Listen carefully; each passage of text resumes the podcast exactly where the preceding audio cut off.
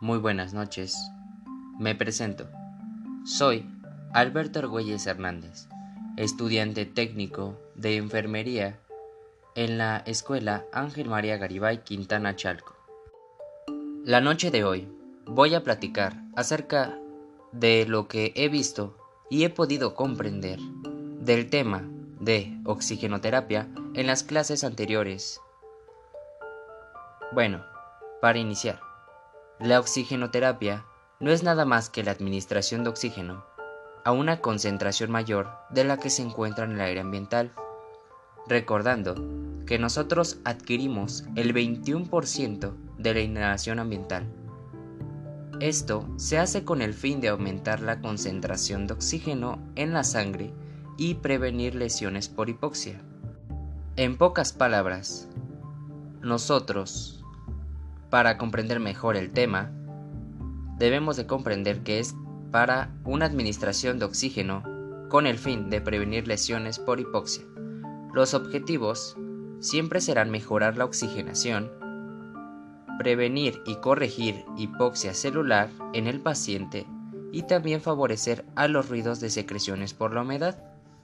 Es muy importante cuando administremos oxígeno que siempre lo hagamos con el flujo adecuado y con el dispositivo adecuado, ya sea de bajo o de alto flujo. Las características de los de bajo flujo son que no proporcionan el requerimiento inspiratorio total del paciente.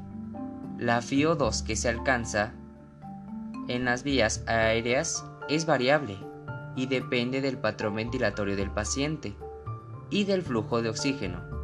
Unos ejemplos de dispositivos son la cánula nasal, la mascarilla de oxígeno y la mascarilla con reservorio. Bueno, aquí voy a hacer un hincapié, la FIO2.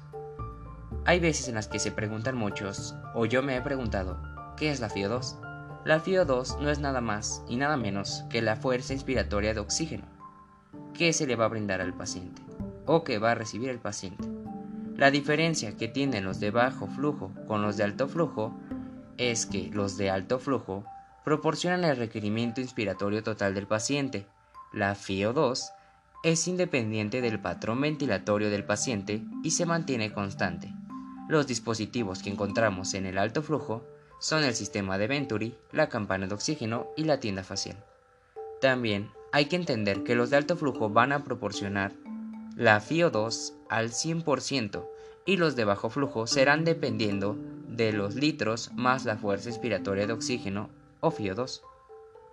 El material requerido y el equipo para la oxigenoterapia debe contar con la toma de oxígeno, un flujómetro, un humidificador, agua bidestilada, gasas, guantes, estetoscopio, oxímetro y puntas nasales.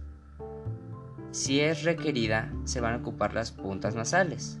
Generalmente las puntas nasales se van a requerir para la cánula nasal que también se le conoce como puntas nasales. Esto es una pequeña parte y descripción de las clases anteriormente vistas. En conclusión, debemos de saber muy bien este tema porque la oxigenoterapia no es para nada fácil y si nosotros la realizamos de una manera inadecuada, podemos lesionar al paciente y eso tendrá repercusiones en nuestro ámbito laboral